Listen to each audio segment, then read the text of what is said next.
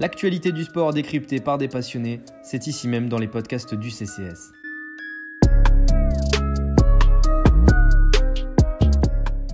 clean. If you want to touch, now's the time. God bless. UFC 263, c'est parti. Bonjour à toutes et à tous. Merci de nous écouter pour ce nouveau podcast euh, MMA du Café Crème Sport. Comme vous le savez, à chaque réunion numérotée de l'UFC, on se retrouve et on vous propose une prévue la plus analytique possible euh, sur les combats principaux de la carte principale de cette UFC 263 qui se déroulera à Giller euh, Arena, River Arena pardon, à Phoenix dans la notamment les combats principaux, on en a parlé un peu avant l'émission. Aujourd'hui, le premier, ce sera entre Lyon et Nate Diaz dans la catégorie des welterweight. Davidson Figueredo contre Brandon Moreno, acte 2, c'est la revanche du combat de l'année 2020, sera le, le, bah, le, main event de la soirée. Et bien sûr, on terminera en apothéose avec la revanche, là aussi, entre Israël Adesanya et Marvin Vettori dans la catégorie des middleweight, encore une fois pour le titre. Pour m'accompagner, j'ai le plaisir immense d'être accompagné par tous les membres de la rédaction des sports de combat. Je vais commencer par présenter Marcelo. Salut Marcelo. Salut, comment tu vas? Bah, Ça va très bien. Notre spécialiste, notre pratiquant, notre, euh, notre, notre plus fin connaisseur peut-être. Nous donc, j'ai le plaisir avec Lexan. Salut Lexan. Comment Salut les gars, ça va? Bah, ça va très bien, ça va très bien aussi. On de, de ton expertise comme on aura besoin de celle de notre cher Lionel. Salut Lionel. Bonjour à tout le monde. Je vous sens chaud, je vous sens prêt. Et on y va tout de suite, messieurs. On commence directement donc par le premier combat. Ce sera dans la catégorie des welterweight entre Leon Edwards, numéro 3, contre Nate Diaz, qui n'est pas classé chez les welterweight. Mais bon, c'est euh, les, les, frères Diaz. On sait qu'ils sont euh, sur, une autre, sur une autre planète et, euh, et qu'ils ont une hype et une reconnaissance qui, qui, qui quasiment sans pareil.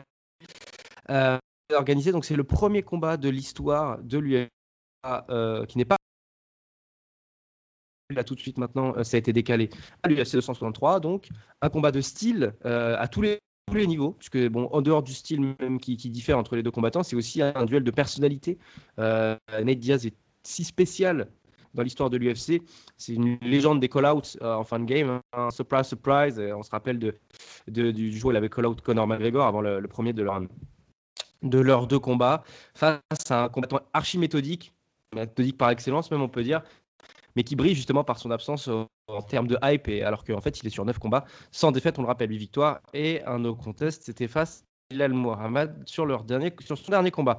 Messieurs, vous lance. Euh, bah tiens, je, te vois toi, Lionel, par exemple. Quand tu vois ce combat-là, euh, à quoi tu penses? Euh, Je pense que Ned Diaz est dans les petits papiers de l'UFC pour avoir une telle opportunité, un tel combat, parce que Dana White a déjà déclaré que normalement le vainqueur aurait le, prochain title shot. Enfin, il prendrait le vainqueur du, du Ousmane Covington, qui doit qui, va normalement se tenir avant la fin de l'année. Après, sinon, parce que sinon, ce combat n'a en fait aucun sens. Moi, comme beaucoup de monde, euh, j'ai beaucoup d'affection pour les Diaz, beaucoup d'affection pour Ned Diaz. Hein. On l'aime pour ce qu'il est, autant en, dans la cage qu'en dehors de la cage. Mais je ne vois pas dans quel univers euh, il pourrait battre Edwards, qui me semble supérieur dans à peu près tous les domaines tous les domaines. Diaz, il n'a pas combattu depuis sa défaite contre Masvidal, contre laquelle il avait encore montré euh, ses limites. Et euh, il a 36 ans, euh, ça fait un an et demi qu'il n'a rien fait. il est. Edward, c'est beaucoup plus puissant physiquement, il est sur une meilleure dynamique, il a plus faim, il est beaucoup plus méthodique, comme tu as dit à part le jeu au sol de Diaz, euh, qui est meilleur, et encore, il faudra qu'il arrive à emmener Edwards au sol, ce qui n'est pas gagné, et sa durabilité, mais qui est un, des fois un bien pour un mal, parce que ça peut se retourner contre lui, euh, contre son propre bien, je ne vois pas comment il pourra embêter Edwards. Et je dis ça, je l'aime beaucoup, hein, mais euh, Edwards me semble simplement juste trop fort, trop fort. Lex, Marcelo, vous partagez cette analyse euh, de, de, Allez, euh, Marcelo, tiens. J'ai envie de dire, euh, qu'est-ce que je pourrais rajouter juste après cette performance vocale de Lionel? Il a vraiment clairement analysé le truc. Moi, j'ai une question à vous poser, les gars. Bon, Lionel, clairement, il a dit, Ned Diaz, il vieillit, mais il reste quand même dans les petits papiers de l'UFC. Alors, hype, parce qu'il a une personnalité qui fait parler et qui est assez originale, ou bien hype, parce que c'est une machine à tuer ou autre Pour moi, c'est clairement la personnalité, parce que euh, même, on l'a vu dans son dernier combat, il n'a pas montré grand-chose. Je sais qu'il a de tels groupies qui continuent à dire qu'il aurait pris le dessus sur Masvidal après le troisième round. Moi, j'y crois pas une seconde. Non. J'ai- Et, j'- et j'étais pour lui ce soir-là en plus. hein. Mais clairement, il s'est fait rouler dessus. Il a... Moi, je pensais même qu'il allait arrêter après ce combat parce que je voyais pas ce qu'il pouvait montrer de plus. Ça fait très longtemps que Diaz il a atteint ses limites. Diaz, c'est un combattant. Autant Nick était vraiment un excellent combattant, autant Nate, ça a toujours été un combattant, avec tout le respect qu'on lui doit, de second plan. Euh, il est à peine apte à rentrer dans le top 10. Il a eu de très belles victoires, mais c'était contre des Michael Johnson, des Donald Cerrone, qui sont eux-mêmes des combattants de second plan également, entre guillemets, de très haut niveau, mais qui n'ont pas le niveau pour un top 5. Et il a réussi, il est devenu superstar. Bah, depuis qu'il a battu McGregor, mais dans des conditions très très particulières. C'était un short notice, c'était pas la bonne Mm. catégorie. Ouais, enfin, il a vraiment, les planètes sont alignées pour lui ce soir-là, et tant mieux. Mais j'ai l'impression qu'il y a beaucoup de gens qui, du coup, à cause de ça, ont une fausse image de lui et ont tendance à le surestimer ou à voir en lui un, un- voilà, un surcom- le surcombattant qu'il n'est pas. Voilà, Bah, c'est un bon combattant. excuse-moi de te couper, hein, Hein, je t'en prie. hein. J'ai regardé, euh, j'ai revu, on va dire, le, le top 10, on va dire, de, des welterweight. Quand j'analyse bien tous les combattants, euh, leur forme actuelle et tout, il a aucune chance contre les 10. Alors, comment on peut prévoir qu'un mec qui ne fait même pas partie du ranking, s'il gagne un mec comme Edwards qui a faim et qui a envie de prouver qu'il est le vrai challenger pour, pour la ceinture, comment on- Dana White peut se dire, voilà, s'il gagne euh, Léon Edwards, je le mets au title shot Ah, moi, je pense que c'est que du coup marketing. Parce Ah, qu'aujourd'hui, tu le mets contre un qui est ça, il perd. Tu le mets même contre un Ramzat Chimaev, il va perdre. Tu le mets Ah, contre un. Gilbert Burn, il va perdre. Covington, il va, il va perdre contre tout le monde en fait. Même Bilal Mohamed, il peut le battre. Ah, mais complètement. Mais surtout que euh, ce qu'on n'a pas dit, c'est que Diaz, en plus, c'est même pas un vrai welter. C'est un lightweight à la base. C'est un- Ouais, c'est juste un que- lightweight. Et même Ouais. si il est light- lightweight, il se fait détruire. Pareil. Ah, mais je suis tout à fait d'accord. Mais en plus, les welter, il y a en plus le gabarit qu'il n'a pas. C'est juste qu'il a plus envie de couper, il l'a dit. Et chez les et l'une de ses kryptonites euh, de Nate, c'est les lutteurs. Et en welter, il y a, il y a quasiment que ça. Il y a que ça, ouais. c'est vrai. Euh, donc, là, en lightweight aussi. En lightweight, t'as Chandler, t'as Gage, t'as oui, t'as exact. Cyrus. Euh, non, il, se fait, il- il se fait détruire dans les deux catégories face aux 10 premiers du, du ranking. Donc, moi, aujourd'hui, je pense que Dana White, il essaie de, de puiser le nom des, des Diaz euh, à- avec, des coups mar- avec un coup marketing. Pourquoi? Parce qu'il a un vrai public aussi derrière. Il a une en fait, Ned Diaz n'a pas un public, il a une communauté. La, la Diaz Army, c'est une communauté. Ils sont beaucoup, ils adaptent le même style, ils parlent tous pareil, etc. etc. Même euh, Conor McGregor, durant une conférence de presse, il les avait chambrés. Il a dit Ouais, toi et ta communauté qui, qui s'amuse à rouler en vélo et se faire des signes de la main euh, pour euh, vraiment montrer le côté euh, gangsta de Stockton. Voilà, c'est une communauté qu'ils ont, euh, fidèle, très fidèle, parce que ça fait des- déjà des années depuis l'époque Nick Diaz. Et voilà, ce sont des personnages de dessin animé en fait que les gens ils aiment. C'est comme un manga en fait, les frères Diaz. Donc aujourd'hui, aujourd'hui, dire que Ned Diaz euh, il mérite un combat contre Edwards, j'ai envie de dire c'est parce qu'il y a vraiment personne qui ose affronter Edwards parce que c'est un enjeu trop crucial, surtout quand tu es dans une bonne lancée chez les welterweight. C'est trop risqué d'affronter euh, euh, Leon Edwards aujourd'hui. Et, euh, et, et voilà, moi j'aurais aimé que, que Dan- Dana White il organise un vrai truc euh, pour redonner, on va dire, une chance à Hamza Chimaev qui sort de, complications euh, respiratoires dues au Covid. Euh, eh ben on lui met contre un Ned Diaz. Ça peut être un bon défi pour euh, Hamza Chimaev parce que c'est vrai que la hype qu'on lui avait donnée, elle était un peu trop accélérée. Mais un mec, un taulier, on va dire, comme Ned Diaz, tu lui files et après tu peux lui donner quelqu'un du top 10, là je suis d'accord. Mais un Ned Diaz contre un Edwards, c'est coup marketing et parce qu'il n'y a vraiment personne sur la liste aujourd'hui apte à affronter un mec comme Edwards. Il y, a- deux choses moi que je vois dans, cette, euh, cet affrontement qui que l'UFC est gagnant, c'est que tous les coups euh, marketing qui ont été tentés par l'UFC ces derniers temps, ils ont échoué. Euh, le retour de Conor McGregor contre, Dustin Poirier a échoué. Israël Adesanya. Là, le fait de faire revenir Ned Diaz, ça va apporter un défi supplémentaire à l'UFC. Si Ned Diaz gagne, c'est fantastique pour l'UFC parce que c'est le combat, enfin le storytelling à l'américaine, comme on le connaît très bien. Mais à l'inverse, Leon Edwards, qui est euh, sportivement hyper, hyper, hyper, hyper en phase avec le title shot et avec le top 3 de la catégorie, tu le fais battre euh, Nate Diaz, qui est donc bah, une cible plutôt. Enfin, quand tu vois le ratio euh, facilité de gagner et hype que ça peut générer, c'est quasiment le meilleur featuring pour Leon Edwards. Donc,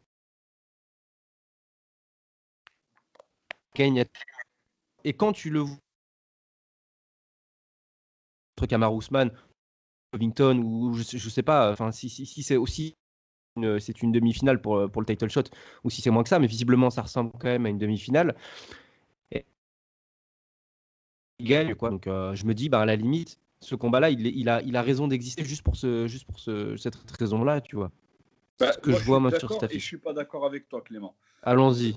Pourquoi je suis pas d'accord? Parce que quand tu dis que les, les, les, les coups marketing que l'UFC ont fait ont échoué, bah, en, en termes de stats et de chiffres, non, parce qu'ils ont rempli les, les, les, Ah oui. gradins en un record incroyable. Le, Ah le coup marketing qu'ils ont, pour moi, qui a clairement marché, c'est le, le match retour entre Ousmane et, euh, et Masvidal. Pourquoi? Parce que Masvidal a eu plus de temps à se préparer. Eux deux ont très bien géré justement le, le côté rivalité en se clashant à nouveau. Moi, je pense que celui-là, il a fonctionné. Euh, ensuite, le côté aussi, bon, il n'a pas, on va dire, explosé, mais il y avait quand même de l'intrigue entre Charles Oliveira et Michael Chandler. Voilà, on, a, on avait besoin de cette réalité-là, voir si Chandler était un réel challenger. On a vu qu'il s'est fait euh, détruire. Voilà. Maintenant, euh, le coup aussi, quand même, Adesanya Berkovic, ça suscitait une intrigue terrible. Pourquoi? Parce qu'on se disait tous, si Adesanya réussissait à battre Biakovic, ça, ça allait lui créer le boulevard face à John Jones. Donc, Mm. ce côté marketing à gérer. Mais après, c'est vrai que tout le reste, non. En fait, le problème, c'est quoi? C'est que sur une carte, ils vont te mettre plusieurs combattants, mais il n'y a qu'un seul combat, voire deux maximum, qui vont réellement t'intriguer, en fait. Tu vois Hmm. Tandis qu'il fut un temps, on a connu des cartes incroyables. Moi, je me souviens de la carte où il y avait euh, Francis Ngannou contre Jair Zinho dans la même carte. On avait euh, Robert Whittaker avec Jared Cannonier encore dans la même C'est carte. On avait un Tony Ferguson Gage, mais c'était une carte de fou. Il y avait Henri Sejudo Oui, aussi c'est contre Dominique Cruz. Ça, c'était une carte de fou. Alors que c'était le Covid. Ouais, c'était en plein moi, Covid. Ah, l'UFC ont tout pété en 2020. Ils ont tout pété en 2020.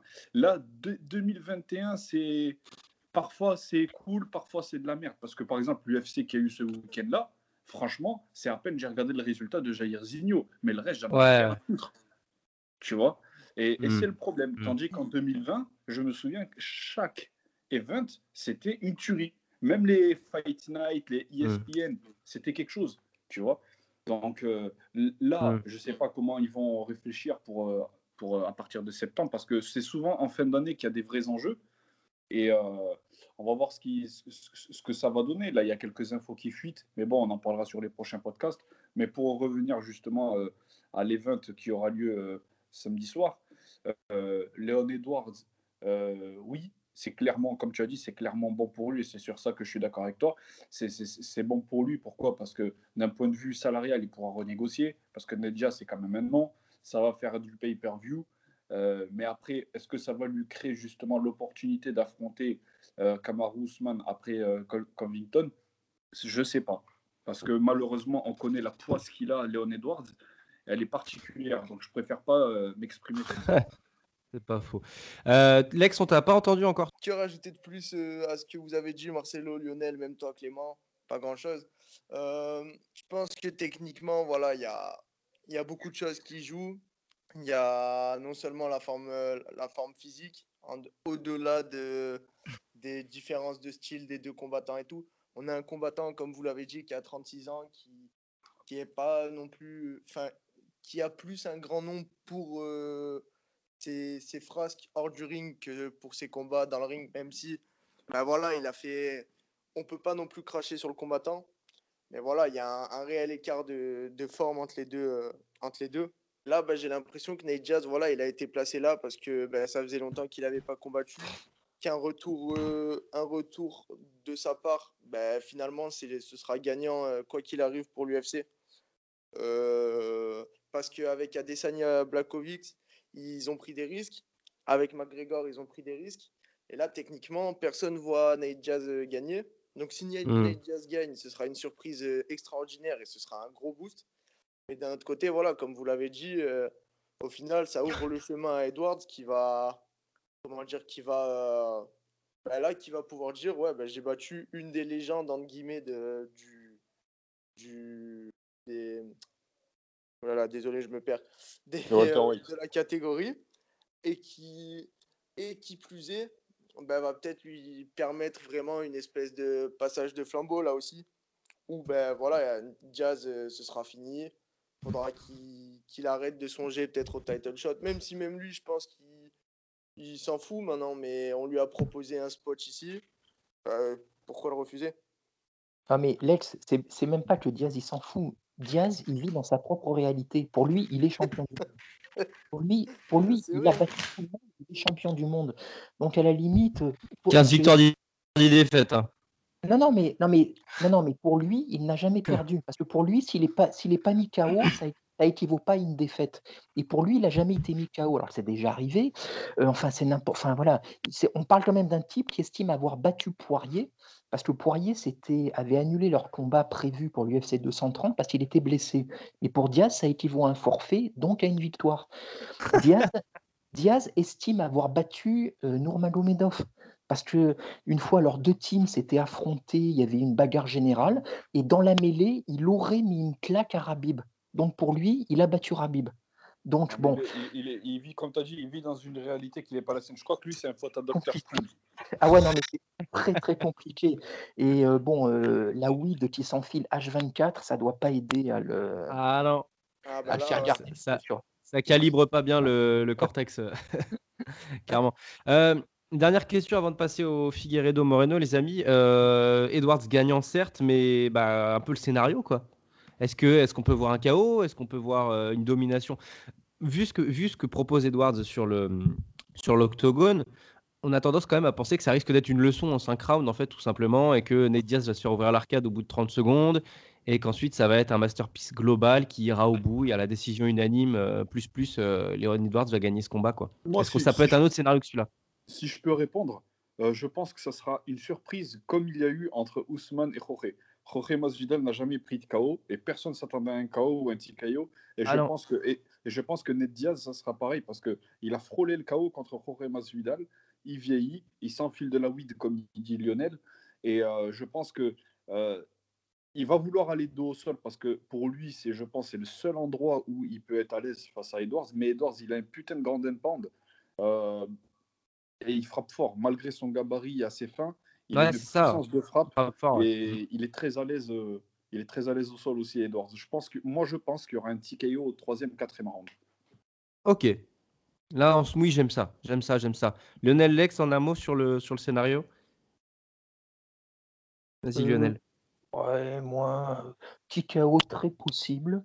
Sinon, une, ouais, il va lui marcher dessus pendant 5 rounds. Euh, Diaz va peut-être réussir à choper un round parce qu'au bout d'un moment, Edward, il sera fatigué de lui taper mmh dessus, tout simplement. Il va un peu lever le pied. Ou sinon, ce qui est très possible, c'est comme, euh, euh, comme vous l'avez signalé, il saigne tellement, il est devenu tellement fragile que, que un arrêt n'est pas, pas impossible. Parce qu'effectivement, là, comme a dit comme vient de dire Marcelo, dès les 30 premières secondes, il va pisser le sang. C'est, euh, et ça va être sale. C'est sûr, c'est sûr et certain. Lex? Bah moi, ces derniers temps, niveau pronostic, euh, j'ai eu tout faux. Donc là, je vais mouiller à fond. Donc, euh, ouais, je pense un petit. En milieu de combat, deuxième ou troisième round. un taquet qui va passer, qui va un peu remettre les idées en place à Nate Jazz. Et Nate Diaz, il va pas réussir à se défendre, euh, à se défendre euh, comme il faut. Léon Edwards, il va arriver vraiment comme un, comme un sauvage. Et ça va finir en soit, euh, soit TKO, arrêt de l'arbitre, Nate Diaz, mm. il arrête de se défendre.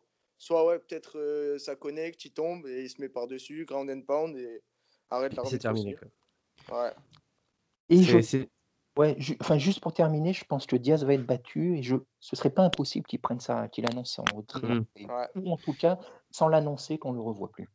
En tout cas, une victoire de Leon Edwards par TKO, ça validerait quasiment son title shot derrière, puisque là, euh, tu, tu- c'est un scénario qui est, qui est tellement favorable pour l'an- pour le- l'anglais qu'à un moment donné, il faut, euh, il faut se mettre en tête que ça va quand même euh, lui apporter toute la reconnaissance qu'il mérite, Leon Edwards. Après, si je dis pas de bêtises, son dernier combat, à Léon Edwards, il s'est fini euh, en égalité, en no Ah, contest. c'est ça, c'est le no contest contre Bilal Mohamed. Ouais, mais bon, euh, il y a eu une domination in- incroyable. Voilà, c'est ça. Ouais, que, mais voilà. euh, à part les hypo, qu'il n'y avait pas combat, quoi. C'est bah, c'est ça, au final, au final c'est peut-être euh, la victoire qu'il aurait méritée et qui aura juste euh, été face à un autre adversaire un peu plus Mm. tard, mais au moins il récupère son dû. Quoi. Davidson Figueredo contre Brandon Moreno, les amis. On passe au co-main event de cette soirée. C'est la revanche, enfin le combat de l'année en 2020 en tout cas. C'était donc lors de l'UFC 256. Match nul entre les deux combattants qui s'étaient livrés à une guerre de 5 rounds magnifique euh, dans une catégorie qui, elle, ne l'est pas vraiment magnifique, malheureusement. Euh, manque de densité euh, et, et manque bah, de. Qui dit manque de densité dit manque de talent tout simplement, manque de profondeur dans cette, dans cette catégorie. Euh, je vais vous lancer direct, messieurs, sur, sur ce combat-là. La pertinence de ce combat semble évidente. hein. Évidemment, c'est le champion contre le numéro 1. Lorsqu'il va s'agir de, départager ces deux combattants, qui est-ce que vous voyez euh, bah, prendre le dessus un petit peu sur l'autre, les amis, euh, pour commencer? Bah, Tiens, les Marcelo sur, euh, sur ce combat-là. Bah, pour faire très court, les gars, parce que c'est vrai qu'il n'y a pas grand chose à dire. C'est une catégorie, voilà quoi.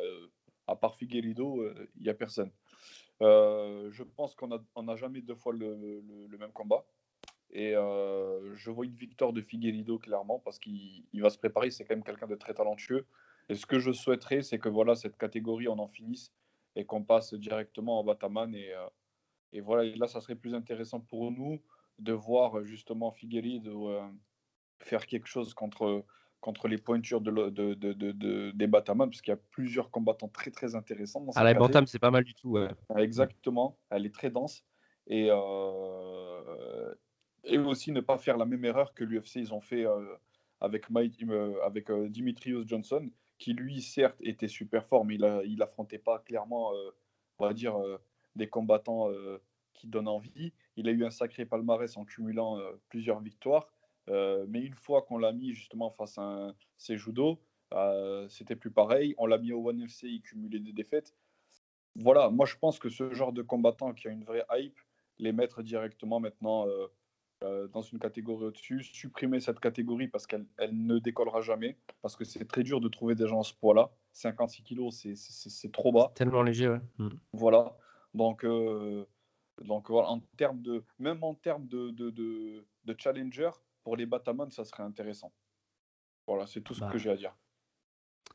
Lionel, Euh, ben, sportivement parlant, comment tu le vois ce combat, toi? Sportivement parlant, alors le combat, comme tu l'as dit, ça a été l'un des combats de l'année dernière, hyper disputé, match nul, c'était vraiment haletant. hein. On l'avait regardé en direct, c'était, c'était euh, vraiment ça prenait au trip. Par contre, euh, comme Marcelo, le second combat, pour moi, ça va être à sens unique. Pourquoi? Parce que j'ai l'impression que hum, le premier, Moreno, il a surperformé. Il a fait la performance de sa vie. Il était dans la zone ce soir-là. Il a fait, il était à 200%. Ça veut dire que, alors, euh, qu'il faudrait qu'il refasse telle performance, ce qui déjà n'est pas gagné. Et en face de lui, il avait un Figueiredo qui, on le rappelle, avait passé la nuit précédente le combat à l'hôpital. Il avait failli déclarer forfait. Euh, à mon avis, il a pris, euh, euh, il n'était pas très bien préparé et il a pris Moreno de haut, j'ai l'impression. Il l'a sous-estimé. Et malgré ça, Moreno n'a pu faire que, entre guillemets, match nul. Alors que là, le second combat, euh, il faudrait que Moreno refasse la même performance qui n'est pas gagnée. Et par contre, on va voir un Figueiredo qui va arriver en mode machine de guerre. Hyper préparé, il a des choses à prouver. Euh, physiquement, il est incomparablement plus puissant parce que lui, c'est Mhm. un vrai fantôme. Et, euh, et il va, il va, à mon avis, il va le détruire. Euh, je le vois bien à l'arrêt de KO au troisième, quatrième round max. Après, Très bien. Vas-y, Lex. euh, euh, Moreno, il a jamais été euh, battu par KO de sa carrière.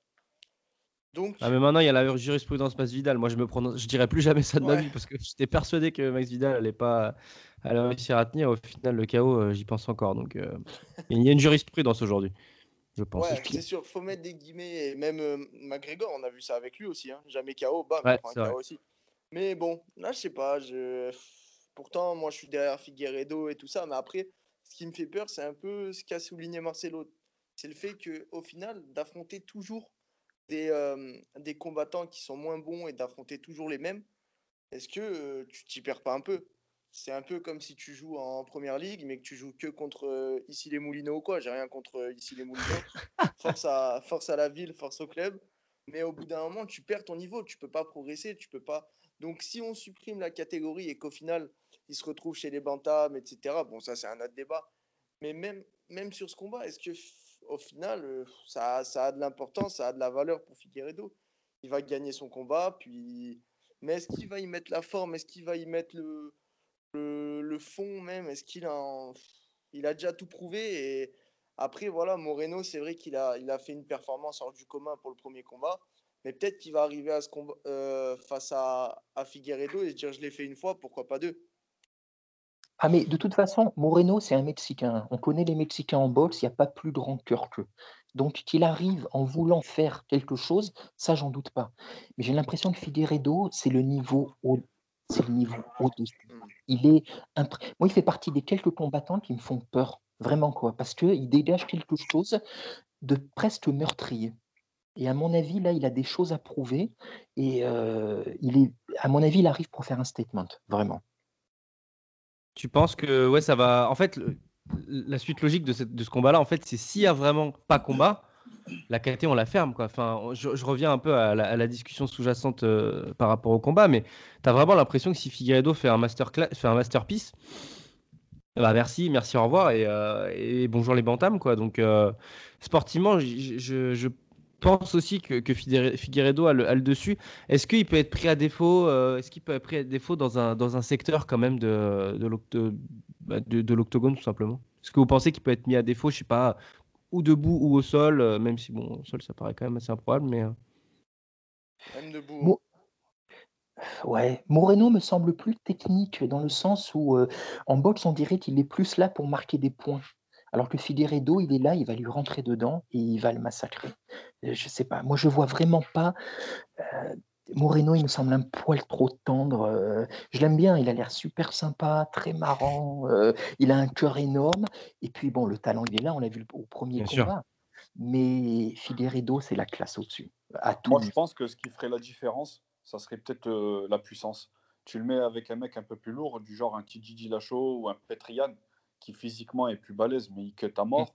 Euh, je pense que ça peut faire la diff, parce que le- on, on le dit toujours, hein, le rapport poids-puissance, souvent il a le dessus. On l'a vu avec Adesanya et Blakovic. Euh, moi, je pense que voilà, si tu le fous dans une catégorie autre euh, que sa catégorie de poids respectable, je pense que il ferait pas les mêmes performances, il serait plus en difficulté. Et, et si on le met face à un très bon lutteur aussi, je pense que ça peut être un peu compliqué pour lui. Mais après, un lutteur oppressif, euh, un, un Petrian par exemple, ouais, ou, d'accord, euh, ok.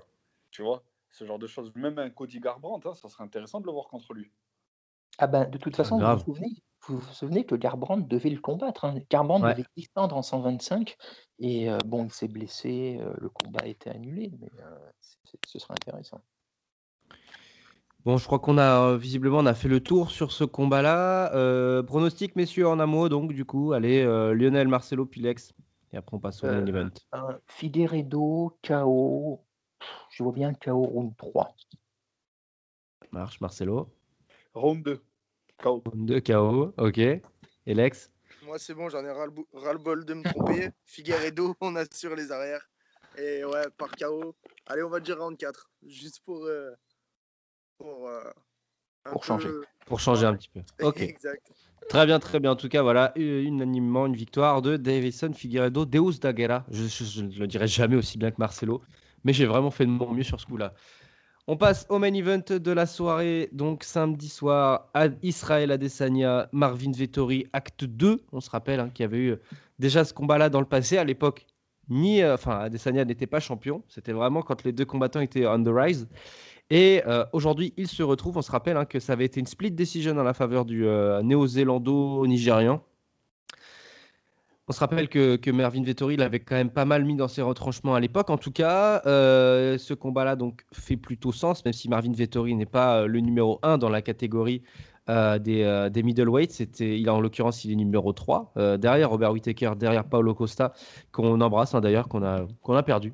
Costa, il est sur une, lui aussi, est parti sur une planète qu'on connaît pas, mais on espère qu'il va revenir un jour, parce que depuis son combat contre Adesanya, il, a pu refouler l'octogone et puis il est parti parti faire euh, du grand n'importe quoi dans, ses, dans, ses, dans, sa communication. Mais bref, aujourd'hui, on parle de Vettori. Ce combat-là, comme je disais, fait plutôt sens quand même, euh, même si on attend surtout le Adesanya Whitaker 2.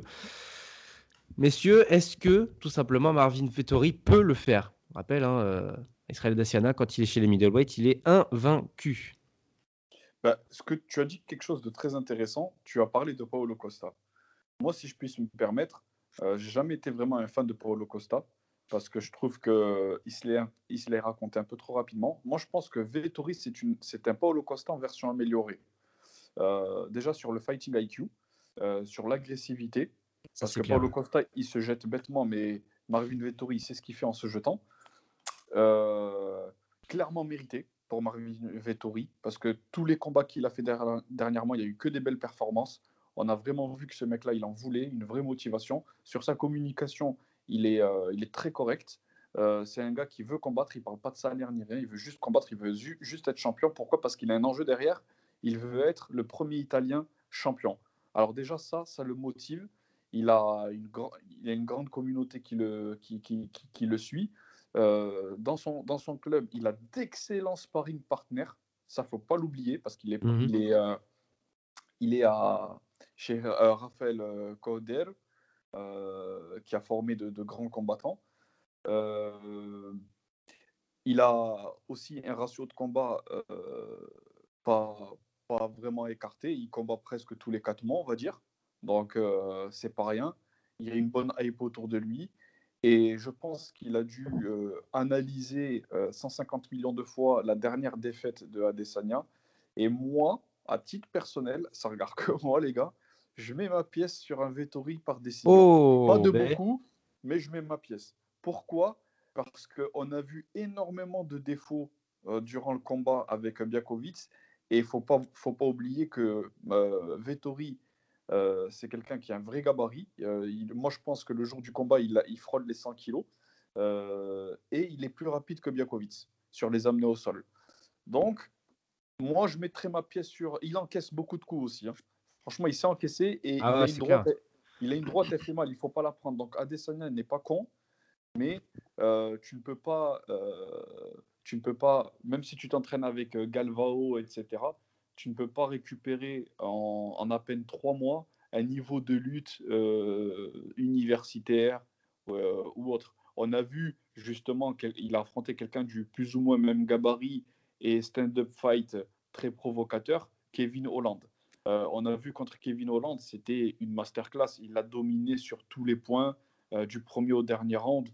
Euh, moi, je pense que face à un Israël Adesanya où il y a la ceinture qui, est en jeu, il va se surpasser encore plus et nous proposer une prestation intéressante. Je ne dis pas qu'il va gagner facilement, mais ça sera une victoire par décision en, en sa faveur, sachant que la hype autour d'Adesanya a légèrement diminué depuis justement sa défaite dès lors qu'il a voulu affronter euh, euh, Yann Biakovic.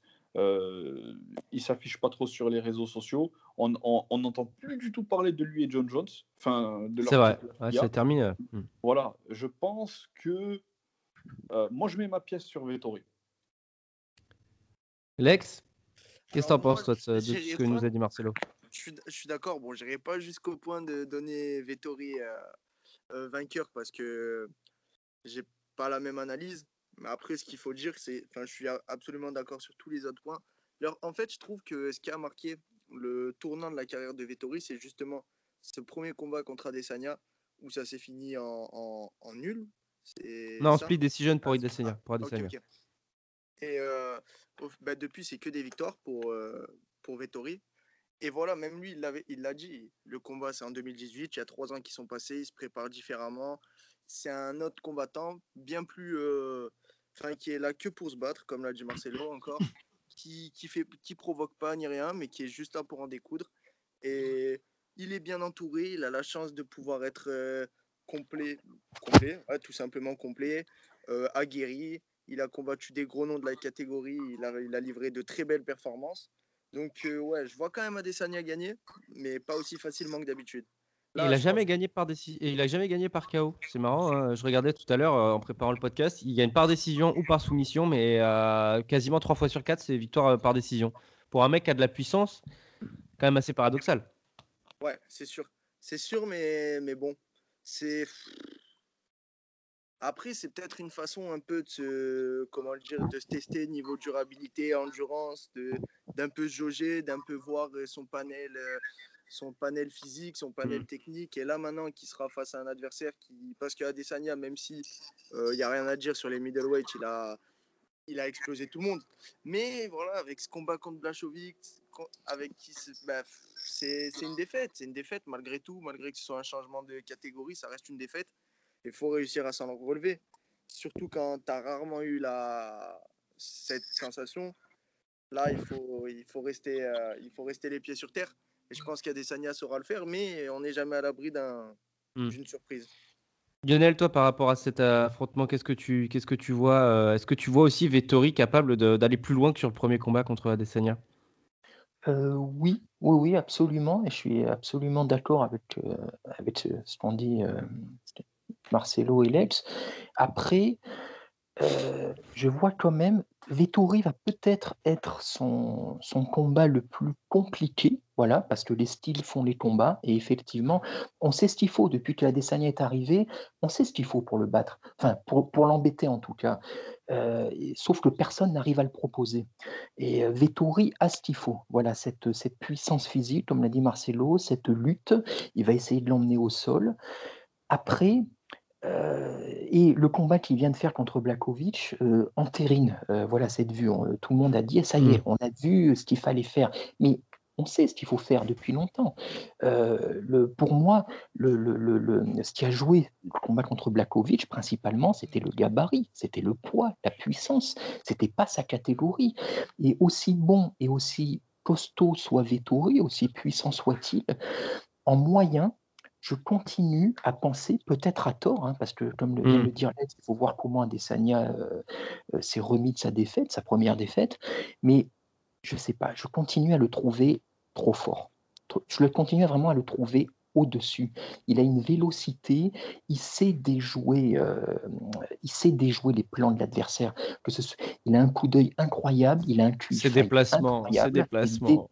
Ses déplacements. déplacements, c'est les meilleurs de, c'est les meilleurs de, de, l'UFC. Enfin, je sais pas, mais euh, moi, je suis complètement épahi par ses déplacements. Ah, mais tu peux. Et il a une défense de. On dit, oui, il faut l'amener au sol, mais il a une défense de takedown Contre Blakovic, il ne pouvait pas parce qu'il était trop gros, Blakovic, tout simplement.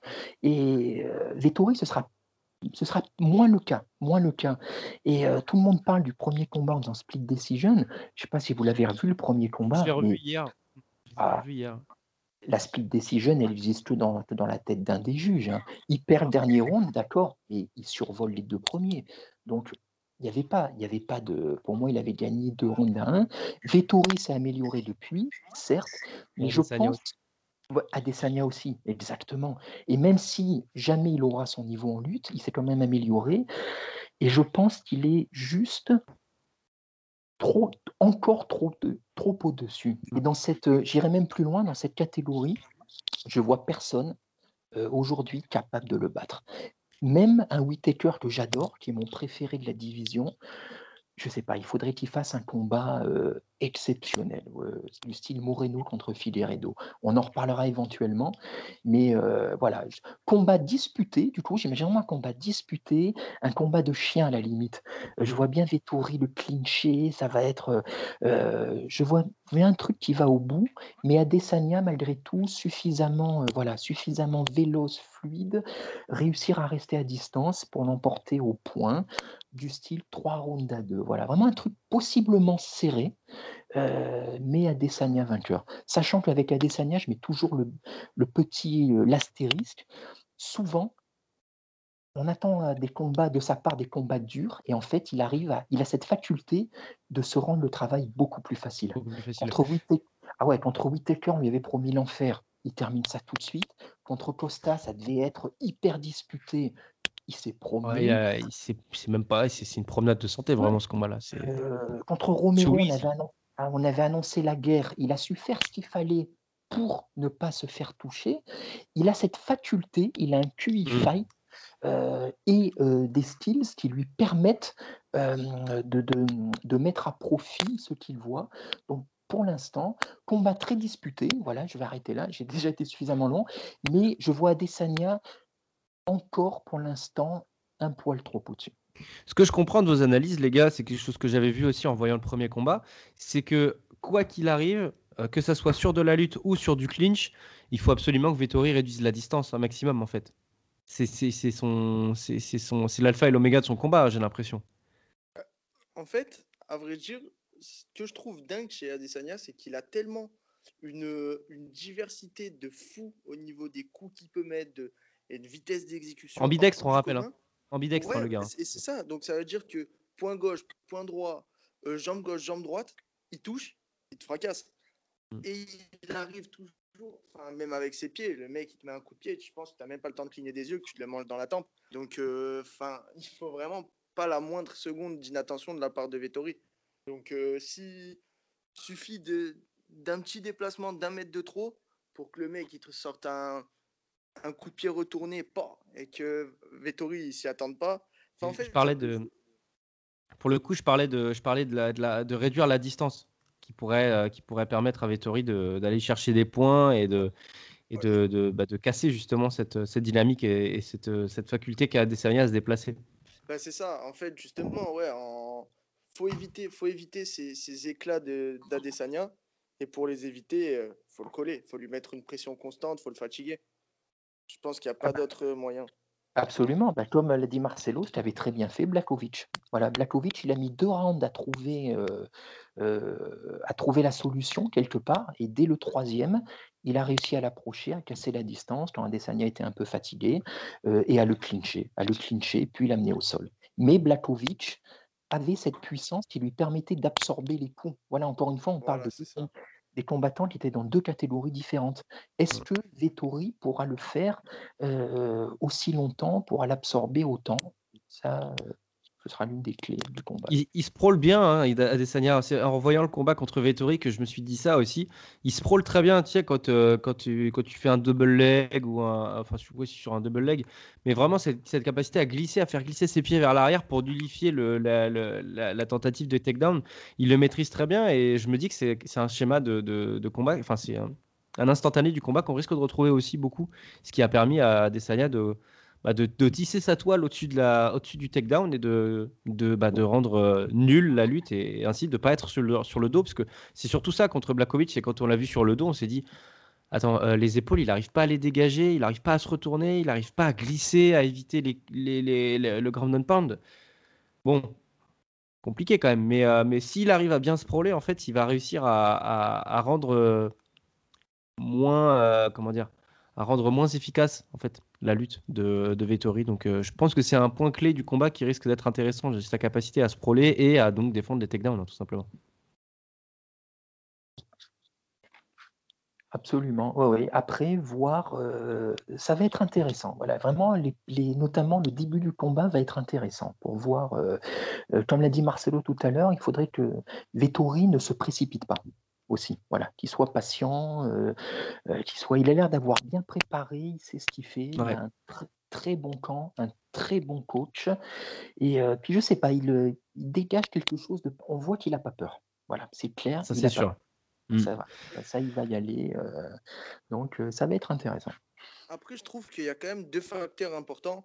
Le premier, c'est qu'il soit déjà affronté. Donc ça veut dire que ben, autant chacun, l'un l'autre, connaissent leurs défauts, connaissent leurs qualités. Puis en plus de ça, voilà, après, Vettori, c'est quand même le style de combattant un peu trapu, costaud, qui, en fait, ce, que, ce qui dérange Adesanya. Donc euh, voilà, après, c'est. Là, mm. au moins, ça va être un combat disputé avec euh, peut-être une surprise à la clé, pas aussi, euh, pas aussi uniforme que les autres combats qu'on a, qu'on a évoqués, à mon avis. Marcelo, si je dis pas de bêtises, tu donnes donc euh, Marvin Vettori gagnant euh, à, la décision, à la décision des juges. Lex et Lionel, vous donnez par contre vous à Israël Adesanya gagnant et aussi à la décision, c'est ça? Tout à fait. Pas de chaos donc prévu sur, cette, sur ce main event. Pour résumer, donc Leon Edwards, Nate Diaz, vous avez parlé de tous les trois d'un TKO euh, au round, je ne me rappelle plus, c'était 3 et 4, il me semble. Ensuite, vous avez dit que Davison Figueredo allait battre Brandon Moreno sur les rounds 2, 3 et 4, si je ne dis pas de bêtises, si je suis votre, votre raisonnement. Et enfin, pour le main event de la soirée, donc Marcelo voit Israel Adesanya perdre pour la deuxième fois consécutive face à Marvin Vettori, l'italien, donc qui sera le premier champion de l'histoire de l'UFC à être d'origine italienne. Tandis que vous, Lex et Lionel, vous mettez donc Israël Adesanya and still the middleweight euh, champion donc à la décision unanime des juges. Merci à vous les gars. Bon, je pense qu'on a fait un tour assez complet. N'hésitez pas vous à nous donner votre avis sur ces trois combats, sur les arguments qui ont été euh, donnés par les uns et les autres.